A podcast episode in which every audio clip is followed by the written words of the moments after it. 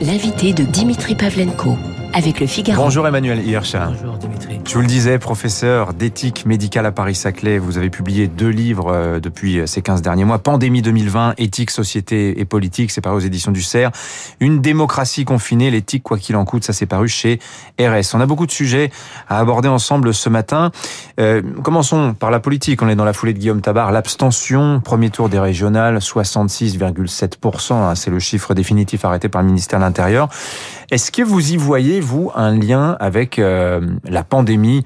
On est en sortie de pandémie, mais malgré tout, est-ce qu'il n'y aurait pas une corrélation quand même entre les deux? Je ne peux pas mettre vous reprendre, Dimitri, on n'est pas en sortie de pandémie, on est toujours en pandémie. Uniquement le chef de l'État a décidé... L'ambiance est à la sortie de pandémie, en, fait. En tous les cas, l'ambiance nécessaire d'un point de vue politique, puisque euh, les échéances euh, électorales justifient en quelque sorte cette ouverture et cette espérance qu'on donne à la société. On se retrouve exactement dans la même situation qu'après le premier confinement. On n'a pas préparer le déconfinement. Et on a une société qui est meurtrie, qui est travaillée de l'intérieur, qui doute de tout, euh, qui perd confiance, quels que soient d'ailleurs les sondages favorables au président de République, parce qu'effectivement, il nous annonce la liberté. Donc moi, je regarde d'un point de vue éthique que le grand malheur, c'est qu'on n'ait pas encore fait le retour d'expérience. Moi, j'aspirais depuis des mois à des états généraux. Quand vous allez sur le terrain, les gens ont besoin d'être reconnus dans ce qu'ils ont vécu, à la fois dans ce qui les a éprouvés, mais aussi de ce qu'ils ont créé, parce qu'il y a eu beaucoup de créativité, notamment en termes de défense des valeurs de la démocratie.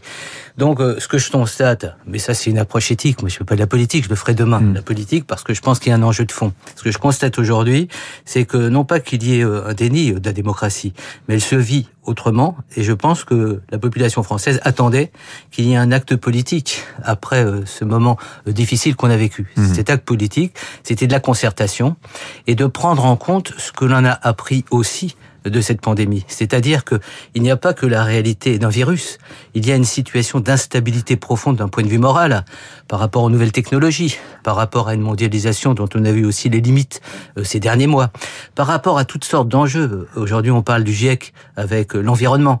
Donc on est vraiment avec des questions de fond. On mhm. a l'impression que euh, les conciliabules et les problématiques politiques qu'elles sont abordées ne sont absolument pas à la hauteur des enjeux. Il y a aussi quelque chose que vous écrivez dans vos, dans votre, dans vos livres, vous dites on vient de, vécu, de vivre pardon, des, des, mois de somnambulisme démocratique, le gouvernement s'octroyant le pouvoir d'aménager les dispositifs selon sa lecture du réel et ses propres considérations. Et les citoyens dans tout ça, en fait, c'est ça la, la, question que vous vous posez. On lui demande plus tellement son avis. Vous pensez que ça explique en partie l'abstention de dimanche dernier? En tous les cas, on a désappris euh, à l'ensemble de la population que sa parole était prise en considération, son expertise, son expérience. Mmh. Moi, ce qui me frappe, euh, je suis comme d'autres, je vais sur le terrain. Le terrain, c'est beaucoup plus le côté hospitalier et puis le côté médico-social, les mmh. EHPAD. C'est aussi les vulnérabilités sociales. Il s'est passé des choses exemplaires, des choses remarquables que les politiques auraient pu prendre en compte. Ce qui me frappe, c'est au niveau des régionales, qu'un certain nombre de présidents de région ont fait des choses extraordinaires que l'État, en tant que tel, a été dans la capacité de faire. Donc il y a aussi une reconnaissance, à mon avis, de ce travail qui a été réalisé. Mais pourquoi partons, euh, pourquoi va-t-on à l'encontre d'une rencontre avec la vie démocratique? Quand le président a commencé à faire sa tournée préélectorale euh, il y a quelques jours, il aurait pu, euh, j'allais dire, faire un petit peu comme dans le grand débat, aller à la rencontre de ce qui s'est passé réellement. Et j'en constate, moi, mais d'un point de vue éthique, qu'il y a un formidable besoin d'éthique un, formidable, une formidable envie de morale. Hmm. Vous voyez, on nous dit, on veut-tu, en voilà. C'est pas la même chose, hein, éthique et morale. Oui, non, hein. mais je ne vais pas vous faire un cours éthique, morale, déontologie. Mais ce que je veux dire, on dit qu'il y a un retour euh, de la droite aujourd'hui. On entend un peu partout. Il y a une, une, exigence de valeur, il y a une exigence de sens, il y a une exigence de repère. Et on a le sentiment que ce soit par rapport à la pandémie, on avait un appel véritablement à de nouvelles solidarités. On parle euh, d'un projet de loi qui va être sur euh, les solidarités interâges hein, par rapport au vieillissement. Il y a tout un mouvement de fond, à la fois pour de la reconnaissance de ce qu'on fait, de ce qu'on est dans une société, de en quoi on a à refaire société. Et il y a, j'allais dire, une indifférence, en tous les cas dans le discours du chef de l'État, puisque c'est lui aujourd'hui dans la Ve République euh, qui euh, marque le pas euh, un peu sur tout. Mais j'ai le sentiment aujourd'hui qu'il faudrait qu'on comprenne, non pas que c'est un refus à travers un refus de voter, c'est une autre manière de dire sa protestation. Et une protestation qui, pour moi, est très constructive parce mmh. qu'elle dit exactement ce que les gens souhaitent en profondeur. Mmh. C'est-à-dire qu'on renouvelle un peu le rapport au sens de notre politique. Vous, dit, vous, vous citez hein, dans un petit document que vous m'avez envoyé hier pour euh, préparer euh, l'entretien, vous avez relevé dans le journal Le Monde, euh, il y a quelques jours de ça, le 18 juin, une analyse dont le titre était éloquent. Le lourd coût humain d'un troisième confinement tardif en France. Euh, plus de 14 000 décès lors du troisième confinement, euh, plus de 112 000 hospitalisations, 28 000 en réanimation. Euh, ce sont des chiffres, on aurait connu ça il y a un an, vous dites, Emmanuel Hirsch, ça aurait fait scandale. Aujourd'hui, comment dire, l'ambiance, euh, l'envie d'en finir, l'envie de tourner la page du Covid fait qu'on est devenu plus moins sensible à la mort des autres, Emmanuel. Il y a une habituation. Alors on pourrait l'analyser, hein, je le développe, mais je vais pas le faire maintenant. On est à peu près à 111 000 personnes officiellement mortes euh, du Covid 19. Vous avez noté, euh, lorsqu'on a célébré le 17 mars le premier confinement, il n'y a pas eu le moindre hommage national. Encore hier soir, je travaillais avec des associations d'endeuillés qui ont ce sentiment de mépris, d'exclusion hmm. de ce qu'elles ont souffert, de ce qu'elles ont vécu euh, de la part de l'attention euh, publique et notamment du chef de l'État. Il y a des associations. Ah, il y a énormément d'associations, voilà, et qui revendiquent une reconnaissance de ce qu'elles ont vécu, non pas euh, pour dire elles ont vécu quelque chose d'insensé, parce que c'est insensé. Elles ont vécu, j'allais dire, le côté terrifiant de ne pas pouvoir être auprès de l'être cher jusqu'au terme de l'existence, avec toutes les conséquences en termes d'obsèques. Ce sont des œils irréparables. On avait besoin de ce moment euh, de reconnaissance, de ce moment d'attention sociale. La même chose pour les professionnels. Hein. On les accuse quelquefois de ne pas avoir été euh, suffisamment disponibles par rapport à des demandes qui étaient infinies. Mais eux aussi ont du mal véritablement à reconnaître, euh, je veux dire, puisque d'une certaine manière la société est indifférente à ce qu'ils ont vécu profondément et qui les a bouleversés. Bref, je trouve qu'il y a un moment aujourd'hui qui se pose d'une manière tout à fait politique de reconnaître. C'est pas une question de culpabilité. Il s'est passé quelque chose. Il se passe quelque chose. Et c'est pas en ayant euh, la course poursuite vers euh, l'élection présidentielle qu'on permettra euh, de réparer une société. On est, une société qui est fracturée, mais profondément, j'allais dire meurtrie humainement. Mais est-ce que, ça n'était pas, pardonnez-moi, mais c'est une vraie question de l'intérêt général aussi, d'ouvrir cette séquence de on tourne la page. Vous avez vu qu'on a levé le confinement plus tôt que prévu parce que le Premier ministre en fait l'aveu. Les gens, de toute manière, ne le respectaient plus. Donc on a cédé, le gouvernement a cédé à la force des choses, n'arrivant plus à faire respecter les règlements. Euh, est-ce que ce n'était pas de l'intérêt général aussi pour l'optimisme, je veux dire? Non, mais ce que vous dites, Dimitri, il y a plusieurs niveaux. D'abord, effectivement, le gouvernement n'avait plus le choix. Il n'y avait plus d'adhésion aux restrictions. C'est-à-dire, il y a un moment donné, elles étaient devenues insupportables. Mm. Vous dites, on tourne la page, mais c'est pas uniquement parce que le président a décidé qu'on tourne la page que la page est tournée. Et ça voudrait dire quelle page on tourne. Moi, je pense qu'on est toujours sur le registre de cette pandémie. C'est l'après, ou le pendant, de les le prolongement. Avec les menaces aussi, on le voit avec euh, euh, toutes les menaces pour les, pour les mois qui viennent. Pas uniquement d'un point de vue social, mais même d'un point de vue épidémiologique. Mais euh, vous avez noté dans, dans l'observation liminaire la question du monde, qui a fait effectivement une enquête rétrospective sur le pari du président de la République. Il a pris euh, le pari le 29 juillet de, hmm. de ne pas confiner.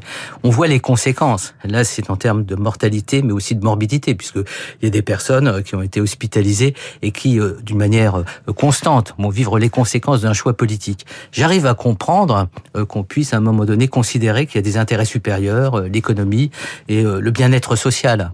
Mais ça doit être discuté, ça doit être arbitré publiquement. Et euh, ce que je reproche, c'est pour ça que je dis que la, démocratie est confinée, c'est qu'on n'est pas euh, sollicité l'intelligence, le bon sens de chacun d'entre nous. On est capable d'accéder à un certain nombre, euh, j'allais dire, d'impératifs, mais à quel prix? Et c'est là où véritablement se pose une question.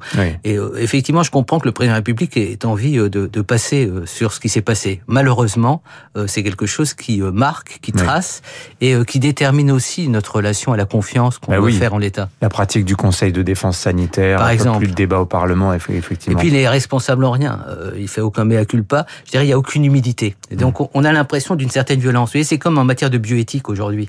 Euh, la bioéthique, euh, on la travaille depuis des années, hein, puisque c'est une énième loi de bioéthique. On a l'impression aujourd'hui qu'il y a une dissonance entre des avancées qui sont des avancées sociétales, qui sont des avancées quelquefois idéologiques, et puis la réalité de terrain. Donc on arrive véritablement à ne plus comprendre où on se situe. On ne sait plus ce que c'est l'humain, on ne sait plus ce que c'est la naissance, on ne sait plus ce qu'est la vie d'une certaine manière. La filiation, etc. Bah, justement, Toutes ces questions fondamentales sont des questions qui travaillent une société. dans un moment de crise, dans un moment de crise, on a besoin de repères. Alors, je dis pas qu'on a besoin comme ça d'éthiciens, on a besoin de, de, moralistes, mais je pense que les politiques devraient aussi incarner cette parole, cette parole de vigilance et de prudence. Alors justement, je plante le décor. Vous parlez du projet de loi bioéthique, il revient au Sénat pour la troisième fois. Je rappelle très sommairement ce qui s'est passé au niveau parlementaire. Hein. Euh, le Sénat avait en première lecture voté le projet de loi qui lui avait été transmis par l'Assemblée nationale en votant l'ouverture de la PMA aux femmes euh, et aux couples de femmes et aux femmes sans enfants, en excluant la prise en charge par les Sécu. Le texte repart à l'Assemblée, il revient au Sénat, et là les sénateurs, semble-t-il, se braquent et, euh, euh, sortent la PMA du texte. Le texte repart à l'Assemblée nationale il y a quelques semaines. Là, il est rétabli dans, dans, comme il était au point de départ. Et là, il revient au Sénat. Et ce qui va se passer, c'est que les sénateurs vont faire la grève législative. Hein, ils vont adopter une, une motion de procédure qui s'appelle la question préalable en disant ce texte, de toute façon, ne nous a pas laissé notre mot. Débrouillez-vous avec Assemblée nationale. Ça, ça pose quand même une grande question. Euh, Cette question de fond qui traverse la réflexion sur la bioéthique, à mon avis, on est au bord finalement de la rupture en matière de bioéthique, c'est-à-dire la loi n'a plus véritablement de signification. On le verra aussi pour la fin de vie. C'est-à-dire qu'en 1994, quand on était au début de la réflexion bioéthique et de la législation en matière de bioéthique, il y avait euh, des critères médicaux des critères aussi de solidarité. Les choses étaient assez claires. Ensuite, il y a eu des évolutions biomédicales mhm. et la loi de bioéthique est plutôt une loi politique aujourd'hui, sociétale. C'est la loi du droit à l'enfant. C'est-à-dire que c'est un peu la définition de Durkheim, la morale c'est l'état d'esprit de la société à un moment donné. Et il y a euh, dans la société un certain nombre de personnes qui à un moment donné font valoir en termes de droit ce que sont leurs valeurs. Le seul point, si vous voulez, c'est que si vous dites demain que vous êtes rétif à telle et telle avancée, ou là que vous êtes rétro, ou que vous êtes d'extrême droite. Hmm, vous êtes réactionnaire. donc le, grand problème, c'est qu'il n'y a plus de, de, de, de possibilité de débat. C'est-à-dire que dans une démocratie, on peut être d'accord, on peut être opposé. À un moment donné, il y a un consensus qui se trouve. Le Sénat est significatif pour moi, non pas euh, d'un obscurantisme, non pas d'un immobilisme, mais d'une prudence. Et chaque fois que vous avancez en termes de prudence, en disant une société, elle est basée sur un certain nombre de principes, il y a des traditions, il y a des valeurs anthropologiques, etc. On révoque aujourd'hui que c'est en termes de droit euh, qu'on doit euh, faire fonctionner la bioéthique. Alors, on pourrait détailler les évolutions en matière de bioéthique. D'abord, effectivement, je reconnais des droits des personnes, et c'est bien que la société évolue. Euh, je trouve que ça, c'est quelque chose qui est très très positif, qu'on ait de la reconnaissance pour la dignité de chacun et les préférences de chacun. Mais à un moment donné, il faut voir aussi euh, les intérêts euh, supérieurs. C'est-à-dire, par exemple, en matière d'assistance médicale à la procréation, on va se retrouver, et les services aujourd'hui vont se retrouver dans des situations de saturation par rapport à des demandes qui ne pourront pas satisfaire. Donc, comment on va prioriser les uns par rapport aux autres? On manque de gamètes aujourd'hui. Est-ce que l'évolution législative va faire que les gens seront davantage donneurs de gamètes, d'ovocytes, de sperme? Il y a aussi euh, toute l'évolution euh, sur euh, la reconnaissance de la paternité. Enfin, il y a tout un ensemble d'évolutions sociétales. Donc, je dirais qu'aujourd'hui, je discute vraiment depuis des années avec les parlementaires. Il y a deux, deux formes d'approche. Il y a ceux qui sont prudentiels hein, on dit vous êtes trop trop prudent et puis regardez ce qui se passe dans le monde. Si ça se passe pas chez nous, ça se passera autre part. Et puis il y a ceux qui disent de toutes les manières au nom de quoi on pourrait interdire. Et c'est c'est une question de fond aujourd'hui. C'est-à-dire est-ce qu'on peut refonder un contrat social sur un certain nombre de principes moraux? Et oui, dès lors que vous posez cette question, alors moi je peux me permettre de le poser dans, dans l'enceinte de, de débats éthiques mhm. ou de bioéthique, mais dès lors que vous le posez euh, publiquement, on, vous comprend de suite dans une position qui est celle de quelqu'un euh, de rétrograde, de réfractaire à toute avancée. Et vous voyez, on pourrait s'interroger sur ce qu'est l'innovation, ce qu'est le progrès, en quoi la science elle sert véritablement à la société et nos valeurs. Et au moment où on est si fragile, si vulnérable, on le voit à travers la pandémie, est-ce qu'on n'a pas besoin d'un certain nombre de rigueur, d'éléments de rigueur? Et qui aujourd'hui, d'un point de vue politique, peut, peut incarner ce discours? Voilà, c'est des questions moi que je me pose pour ça que je mets un peu sur le front. Alors comme ça, mes, mes paroles ont l'air comme ça un petit peu enthousiastes, mais je vais véritablement sur le terrain et je dirais, et ça répondra à votre première question, la société en demande d'éthique politique. Et donc je pense que les politiques doivent mener cette réflexion. C'est pas tout de nous faire des spots pour dire allez voter, c'est donner du sens à l'acte civique, à mm. l'engagement civique qu'est le vote. Merci Emmanuel Hirsch, professeur d'éthique médicale à Paris-Saclay. Je redonne les titres de vos deux derniers ouvrages. Pandémie 2020, éthique, société politique, c'est paru aux éditions du CERF. Une démocratie confinée, l'éthique, quoi qu'il en coûte, ça c'est paru chez RS. Merci à vous, bonne journée. 8h28, la revue de presse dans un instant.